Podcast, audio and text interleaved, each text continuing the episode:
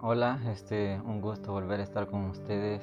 Eh, siempre va a ser un placer poder compartir algo de la palabra del Señor, algo que el Señor siempre ponga en mi corazón, y en este caso, ¿verdad?, es acerca de Samaria. Y con un año nuevo, en realidad se, se inicia un nuevo recorrido que se tiene que atravesar eh, de enero hasta diciembre y en lo que transcurre el año nosotros vamos a ir experimentando situaciones que no van a ser tan agradables, la verdad. El año anterior, no digo que solo yo atravesé porque acá si nos ponemos a hablar de lo que experimentamos lo, eh, el año anterior, ah, yo creo que no terminaríamos hoy. Eh, tanto situaciones complicadas como situaciones que nos alegraron eh, el, rato y que cambiaron nuestra perspectiva, pero en, las, las situaciones complicadas hacen que humanamente nos desarrollemos mejor, que nos fortalezcamos, que aprendamos y que adquiramos sabiduría en el, en el proceso. Ahora, acerca de Samaria, eh, es un pensamiento que hace como un mes tuve el, el privilegio de compartir con unos misioneros. Eh, y días atrás Dios puso algo en mi corazón sobre un comentario de otro misionero que escuché. Y eso, cuando él lo dijo, y no lo digo porque, que, o sea, lo voy a poner a él como ejemplo de, este principio, no porque él esté mal, sino que lo que dijo eh, sacudió mi, curiosidad y mi vida por completo. Estoy diciendo que lo que él dijo eh, eh, está muy mal, porque en realidad no es así. En cuanto a los misioneros que buscan promoción y recursos para salir a sus países, que están cubiertos por la, valga el juego de palabras, cobertura de Castillo del Rey, ellos tienen ciertas reglas que se deben seguir ellos oran, sienten el deseo de ir a cierto país, entonces establecen un presupuesto para poder ir a ese país, eh, ya depende cómo sea el llamado, si es a corto plazo o a largo plazo, y trabajan en eso, en recaudar fondos para poder salir a, ese país.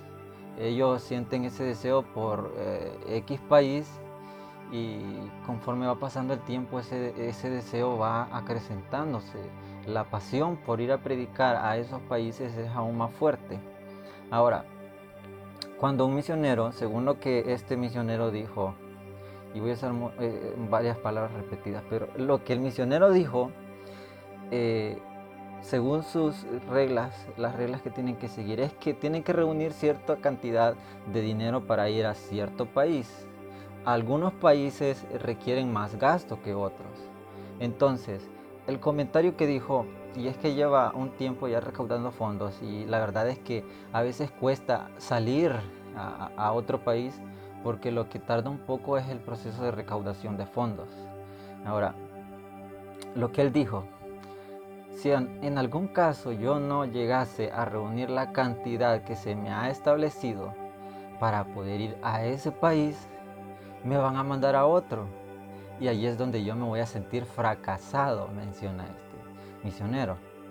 Entonces ahí mi curiosidad se despierta y me puse a cuestionar esas palabras y a él no lo cuestiono porque es una situación personal de ese misionero, lo que él siente, por eso uh, uh, hace este comentario.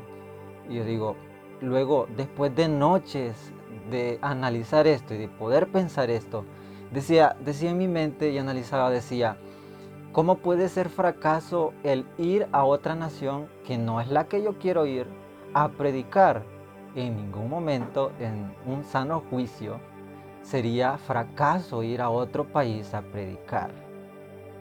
Entonces, él no está mal al decir esto, porque su anhelo y su sueño es ir a la nación que él siente en su corazón. Pero si no reúne la cantidad de dinero específica, entonces lo van a mandar a otro país el que, al que no ha elegido él en este caso.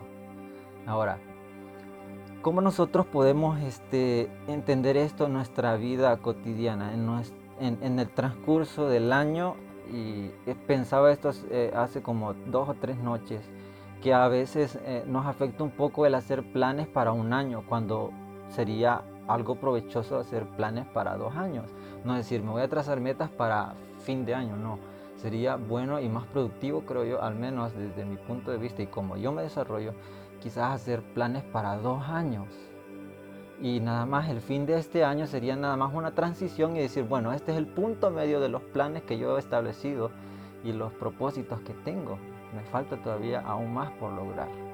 Ahora, hay ciertas situaciones en la vida en las que por, por obligación, por decirlo así, tenemos que experimentar y que tenemos que aprender de ellas. En esta historia acerca de Samaria, y les decía a estos muchachos, les decía, al final lo que decíamos, este es mi Samaria, porque lo entendimos muy bien. O sea, no solamente yo les estaba hablando y compartiendo este, esta reflexión, y la historia va a variar un poco, pero lo que les decía era eso. Y no solamente era para ellos, sino que Dios estaba hablando también a mi corazón. Y en este caso, estaba revisando el mapa antiguo de Israel y en esta historia, en los versículos anteriores al 25 del capítulo 4 del Evangelio de Juan, Jesús se va de Judea a Galilea. Y hay ciertas carreteras principales. Hay una carretera principal que llega directamente a Galilea y las carreteras este, eh, alternativas que están y la que se utiliza para ir de Judea a Galilea atraviesa por Samaria. Y entonces lo que hacían la mayoría de judíos era rodear toda Samaria para no mezclarse, no, conversar con ellos, no atravesar ese, ese lugar y llegar a Galilea. Si no mal recuerdo, los samaritanos es, es una mezcla de judíos con galeses, si no mal recuerdo. Y como los judíos, por su verdad, situación, por decirlo así, ellos eh, a los samaritanos los consideraban impuros porque eran una mezcla de, de diferentes pueblos. Ahora, lo que hacían era evitarlos, pero Jesús dijo, y esto es lo que genera un poco de curiosidad, dice, me es necesario pasar por Samaria me es necesario pasar por ese lugar. Me imagino, y como los discípulos, como los podemos ver en la, en, la palabra, a veces cuestionaban, se quejaban y hacían de todo con las decisiones del maestro, con lo que él hacía, porque no entendían lo que él estaba haciendo. Ahora, cuando se llega a Samaria, el Señor tiene ese encuentro con esta mujer, una historia que todos conocemos de verdad, esta mujer, ah, según la historia, obviamente fue aproximadamente en la, hora del mediodía a, las 2 de la tarde más o menos, en el punto en donde el sol está más fuerte y en el momento en que no hay personas en el pozo, porque era una mujer de mala fama. Entonces iba en ese momento cuando no había nadie porque no quería el reproche ni el desprecio de las demás personas y en ese momento no había con qué sacar obviamente el agua del pozo. Entonces iba, me imagino que a, estar un momento a solas, porque era el único lugar y la hora en donde podía estar sola, pero el calor era eh, sofocante y no podía saciar su sed obviamente. Ah, y en esos momentos de soledad y frustración, esta mujer acudía aclamar al Dios del cual ella había escuchado, el Dios de los israelitas, de los judíos, el Dios que en verdad escuchaba y respondía a su pueblo. Había una inmensa necesidad en esta mujer que provoca que los ojos del Señor eh, tengan una dirección específica y es Samaria y específicamente el pozo que dejó Jacob para generaciones siguientes. Ahora, cuando Jesús eh, entabla una conversación con esta mujer, ah, como decimos acá, no sé si en México en las otras naciones tienen este, este, esta, esta forma de expresarse y es que Jesús lo que hizo primero fue sacarle los trapos al sol. Lo primero que Jesús hace en nuestra realidad, en nuestra vida, es confrontar nuestro pecado. hacernos entender que somos pecadores y que confesemos nuestro pecado para poder recibirle a Él en nuestro corazón. Ahora Jesús la confronta y le dice, mija, usted no está bien. Y la mujer le dice, ¿acaso tú eres profeta? Y obvio, ¿verdad? Era el profeta de profetas. Entonces, Jesús le dice, si tú me pides agua a mí, yo te voy a dar. Y del agua que yo te voy a dar no vas a tener, no vas a tener sed jamás. La mujer le pregunta, ¿acaso tienes algo con que sacar el agua? Porque yo no. Ahora, la, la situación es un poco, como les digo, se, va, se va como que intensificando porque a lo que quiere llegar Jesús es un punto muy específico y es que esta mujer reconozca a Jesús como el Mesías, el Cristo venidero. Ahora, hay ciertas situaciones que, como dije anteriormente, tenemos que atravesar, tenemos que vivir y experimentar, pero aprender, es lo importante, aprender en el proceso. Hay un misionero estadounidense que tuvo que viajar a Oriente y él tenía ese deseo de predicar en Turquía y en los países aledaños. Dios lo llama, él se encamina junto con su familia a este, a este, a este lugar, pero los lugares que él frecuenta al principio no es el lugar principal, no es su destino original.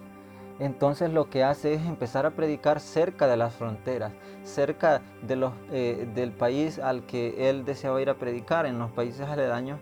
Entonces durante años él lo que hace es predicar y al final, casi por culminar su carrera, eh, logra llegar a, su destino, a su país deseado a predicar. En muchas ocasiones por cuestiones este, conflictivas, e, ellos pasan peligro y están a punto de perder la vida, pero Dios en su infinita misericordia los rescata y en el libro se puede ver eh, el testimonio de lo que Dios hace en ellos. Al final adquiere una enfermedad terminal y en su lecho de muerte eh, es impactante lo que sucede, porque su hija mayor viaja a Estados Unidos a dar una conferencia y sacude el mundo de los oyentes al decirles, la gente que ustedes creen que son asesinos y son terroristas, estas personas nos han acogido en sus hogares, nos aman y ustedes los tildan de asesinos. Su hijo menor le dice, Padre, yo voy a continuar el trabajo que tú iniciaste. Cuando yo, yo le, para serles sincero, yo leí este libro entre lágrimas porque es, eh, lo confronta uno y es tan, tan puro y sincero lo que este hombre sentía, porque aún en su lecho de muerte, él no dejó de creer. Y la gente que lo rodeaba, sus vecinos, la gente de, Oriente, eh, le dio la oportunidad y le dieron la, la la opción de ser sepultado según sus costumbres. Y tengo entendido que a un extranjero no se le puede sepultar según sus costumbres.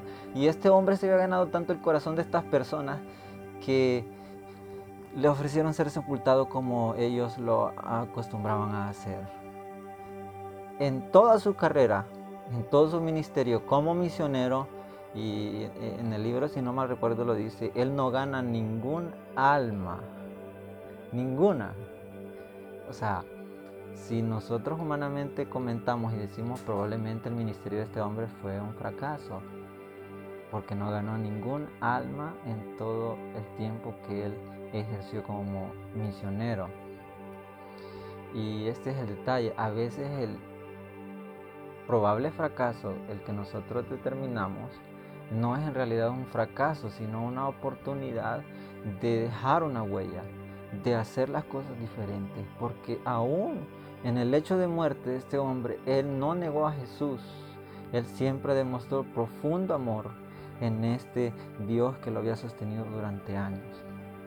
Ahora, para Jesús era tan necesario pasar por ese lugar, así como Jonás tenía que ir a Nínive a predicar, aunque él no quería, entonces en esta situación Jonás tiene que enfrentarse a Dios prácticamente y decirle no quiero ir y al final tiene que ir porque por más que nosotros discutamos con Dios, al final son años o meses perdidos discutiendo con Dios cuando al final vamos a hacer lo que Dios quiere que hagamos porque es lo, lo, más, eh, eh, ¿cómo decirlo? Es lo más beneficioso, por decirlo así, para ambos bandos.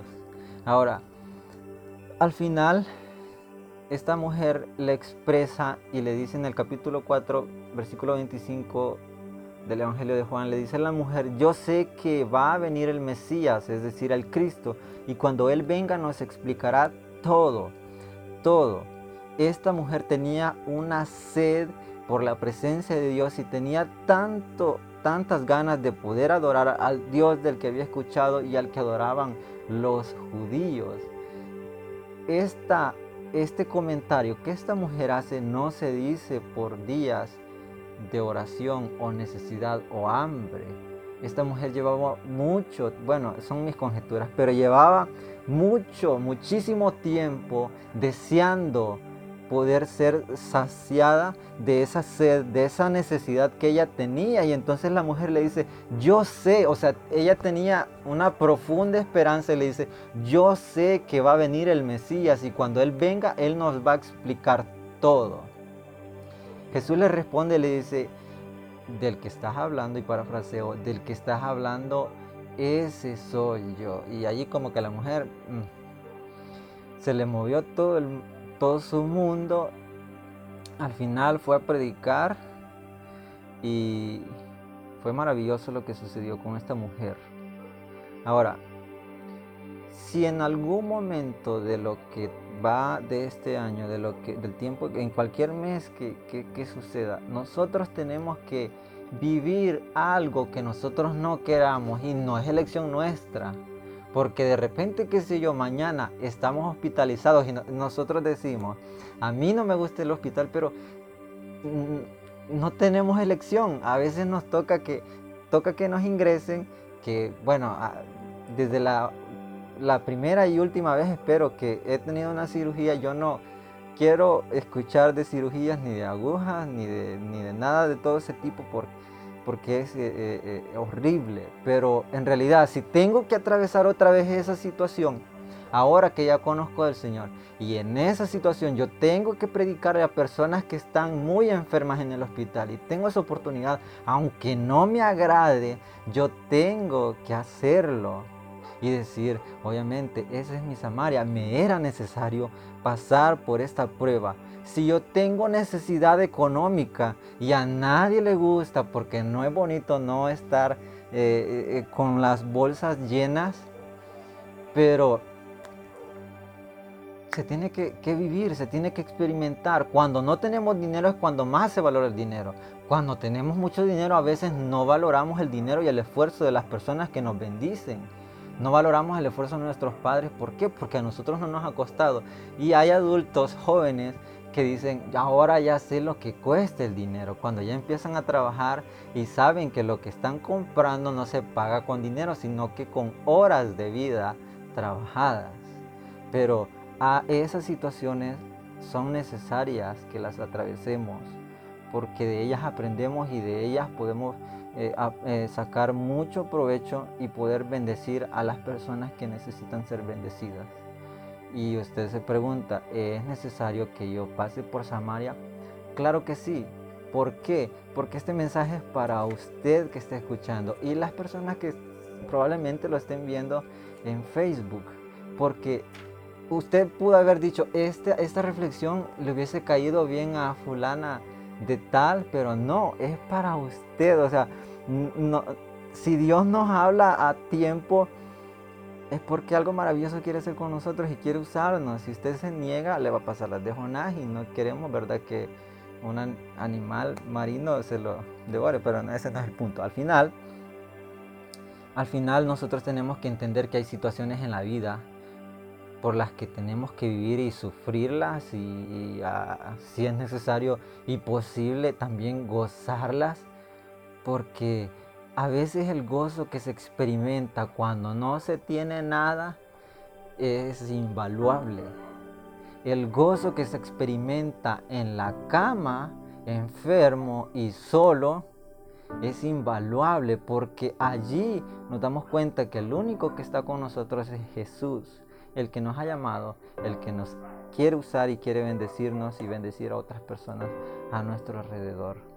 Si es necesario pasar por Samaria, ah, hay que hacerlo.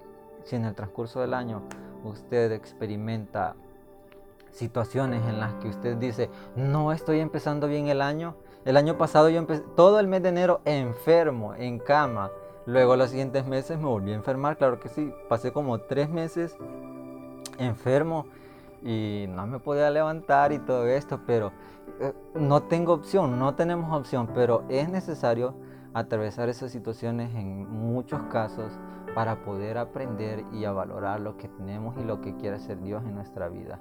Ese profundo deseo que a veces nosotros tenemos y decimos, Señor, yo quiero buscarte más, yo quiero conocerte más y esto y lo otro. Lo que hace el Señor es meternos en el fuego. Lo que hace el Señor a veces es enseñarnos, no a la brava, sino con lazos de ternura y decirnos, este es el camino que yo quiero para tu vida. Si, hay, algún casado por, acá y su esposo o esposa le está dando problemas, no diga, este es mi Samaria, porque no es así. Las, eh, ahí no aplica porque usted ya se emparejó y, ya aguante hasta que Jesucristo venga, o verdad, como dicen, la muerte no se pare. Pero a veces las relaciones ah, de noviazgo nos enseñan mucho. Yo he tenido noviazgos que no les cuento porque no, no les quiero, no los quiero hacer reír, porque fracasé en muchas ocasiones. Pero sobre todo aprendí. Ahora que que me vengan a endulzar el oído, no, no se puede, o sea, yo estoy reservado para el Señor, no, no se puede. Aprendí mucho en el proceso, sí dolió, fue desagradable, claro que sí, pero aprendí y fue necesario atravesar por eso porque no había madurado como, como persona. Entonces, en muchas ocasiones es necesario atravesar ciertas situaciones y aprender de ellas para poder, en un, en un dado caso, a aconsejar, ayudar, bendecir a otras personas. A mí me ha tocado aconsejar a muchas personas y, yo sé que en alguna ocasión han visto algún meme o algo así de las personas que aconsejan y que dan buenos consejos están solteras. Pero esa es la clave del éxito, estar solo. Entonces, Jesús es tan bueno, tan maravilloso con cada uno de nosotros que a pesar de todo se toma el tiempo, ¿verdad? De atendernos personalmente. Jesús dijo, me es necesario pasar por Samaria. ¿Necesitaban alimento? Claro que sí. Pero Jesús les dijo, eh, no solo de pan va a vivir el hombre, yo me alimento de la palabra de Dios. Los discípulos se fueron a, la, qué sé yo, Subway o McDonald's a comer algo. Jesús se quedó allí con la mujer a hablarle, a, enseñarle y decirle, yo soy el Mesías por el que estabas orando y clamando al cielo a veces eh, pensamos que estamos solos. Hay un, hay un fenómeno, lo tenía anotado por ahí, hay un fenómeno que se experimenta cuando somos observados. En el transporte público pasa eh, muy a menudo que cuando somos observados nosotros sentimos como que una lupa está sobre nosotros y nos están observando. No podemos hacer un gesto que, que somos el foco porque sentimos esa presencia, sentimos la mirada de alguien. Y a veces sentimos que desde el cielo alguien nos está mirando. En el segundo libro de Crónicas, si no mal recuerdo, capítulo 19, versículo 6 dice, porque los ojos de Jehová están recorriendo toda la tierra para mostrar su poder a, a favor de aquellos que tienen un corazón perfecto. Los ojos de Dios se mueven y se fijan en aquel que quiere hacer su voluntad. Y yo sé que son ustedes que están dispuestos a dejar su comodidad y también su comunidad, pero dejar todo aquello y despojarse para ser vasos de honra para el Señor. Y si en algún momento usted se siente fracasado, diga, me era necesario pasar por Samaria. Es un gusto haber podido expresar estas palabras y espero haber sido de bendición. Y bueno, que el Señor los bendiga a cada uno de ustedes.